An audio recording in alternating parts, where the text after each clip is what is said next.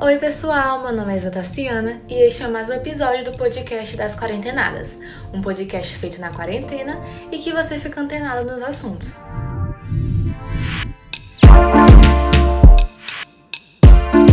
Neste episódio, vamos falar sobre o padrão de beleza, o papel que a mídia exerce, exemplos e consequências. Primeiramente, eu vou contextualizar para você sobre esse culto ao corpo perfeito e como a mídia contribui para a construção desse modelo estético. Desde a antiguidade, o culto ao belo faz parte da cultura das sociedades, e em cada época e lugar, a beleza é considerada diferente. Um padrão de beleza é uma expressão usada para caracterizar um modelo de beleza que é considerado ideal em uma sociedade. Vou dar alguns exemplos. Na era do Renascimento, o modelo de formosura era mulheres mais cheinhas, de cintura larga e seios grandes. Mas já nos anos 20, o conceito de alguém bonito era um corpo feminino magro e cilíndrico, sem muito quadril e seios, escondendo ao máximo o que parecia vantajoso. Só com esses dois exemplos percebemos a mudança de um padrão de beleza em uma época para outra. Mas será que há alguma influência maior por trás disso? Alguém que rege, que determina? E a resposta é sim.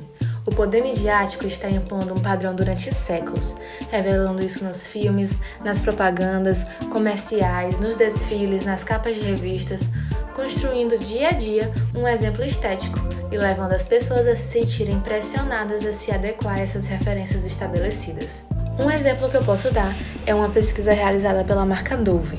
92% das mulheres já deixaram de fazer algo importante para elas por se sentirem insatisfeitas com a sua aparência, sendo que apenas 4%, repito, 4% das participantes se definiram como belas. Além disso, 59% se sentiram pressionadas a serem bonitas. A seguir, veremos mais sobre como esses padrões moldam a vida das pessoas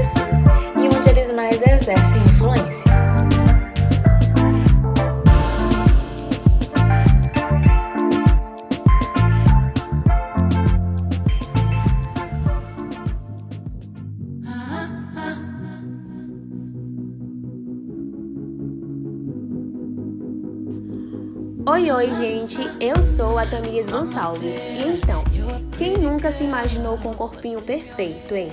Aquela barriguinha sarada, aquelas perninhas torneadas. Se você está inserido no mundo virtual, provavelmente já se deparou com os perfis fitness. Sim, são aqueles em que são expostas variadas estratégias que têm como intuito a perda de peso rápida ou ganho de massa muscular. Falou que emagrece, todo mundo quer saber e fazer. A moda agora são as dietas ditas milagrosas. Já ouviu falar? Eu aposto que sim, né? Mas vou citar o nome de algumas só para refrescar a sua memória. Dieta da sopa, low carb, jejum intermitente. Para entender melhor como essas práticas funcionam, imagina comigo.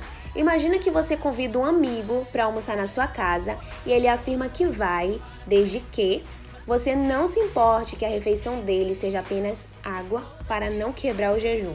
Pois é, o problema dessas dietas está exatamente no ponto de que vale tudo para se ter um corpo esbelto. Eu vou repetir: vale tudo para se ter um corpo esbelto, mesmo que isso signifique pular refeições, contar calorias, restringir nutrientes e praticar exercícios físicos intensivos. O que não é mostrado nesses perfis fitness é o fato de que tais comportamentos podem ser a porta de entrada para distúrbios alimentares, afetando o sistema imunológico das pessoas e gerando indisposição, cansaço mental, mau humor, insônia e aumento de crises de ansiedade. E não sou eu quem falou isso não, viu? Quem disse foi a nutricionista e especialista em nutrição esportiva de alta performance, Camila Oliveira, em entrevista ao G1. Além disso, pessoas adeptas a essas fórmulas mágicas têm grandes chances de enfrentar o efeito sanfona, isto é, recuperar os quilinhos após o término do regime ou até mesmo ainda mais do que se tinha antes. Por isso, não existe nenhum método, não existe nenhuma estratégia ou dieta que seja universal pois todas as pessoas são diferentes em vários aspectos, geneticamente, fisiologicamente e, sobretudo, comportalmente. Então, por mais que dieta X tenha funcionado para sua amiga, anota aí, não significa que vá funcionar da mesma maneira para você, certo? Daí surge a necessidade de procurar um profissional apto que possa orientar você da melhor forma possível, visando não só a estética, mas um corpo e mente saudáveis.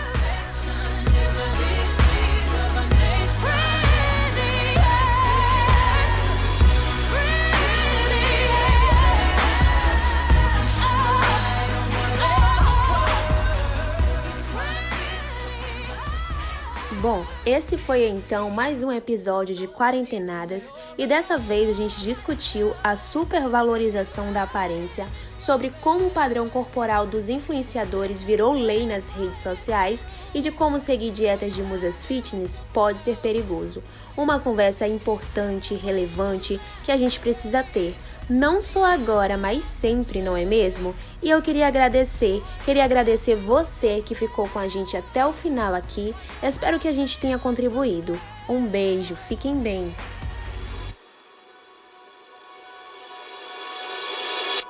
yeah.